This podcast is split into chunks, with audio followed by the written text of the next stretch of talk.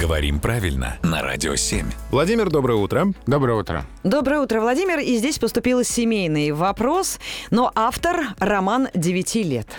И спрашивает Роман следующее. Почему мы произносим один год, два года, три года и так далее, и, а потом идет пять лет, а не пять годов? Здесь, конечно, нужен был бы рассказ об истории русского языка так примерно часа на два.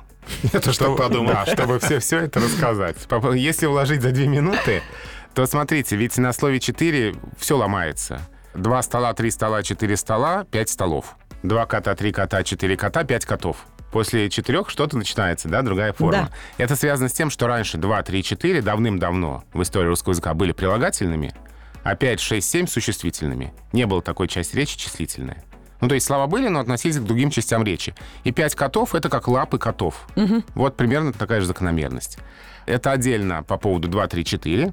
А еще по поводу год и лето. Все дело в том, что наши предки года считали по лету, по самому теплому времени года. Ну что там, зима, весна, там неинтересно, холодно. А вот лето интересно, тепло и хорошо. Поэтому год — это лето. И вот считали по лету, и прошло столько-то лет, стало означать прошло столько-то годов. У слова «лето» а, появилось значение «год».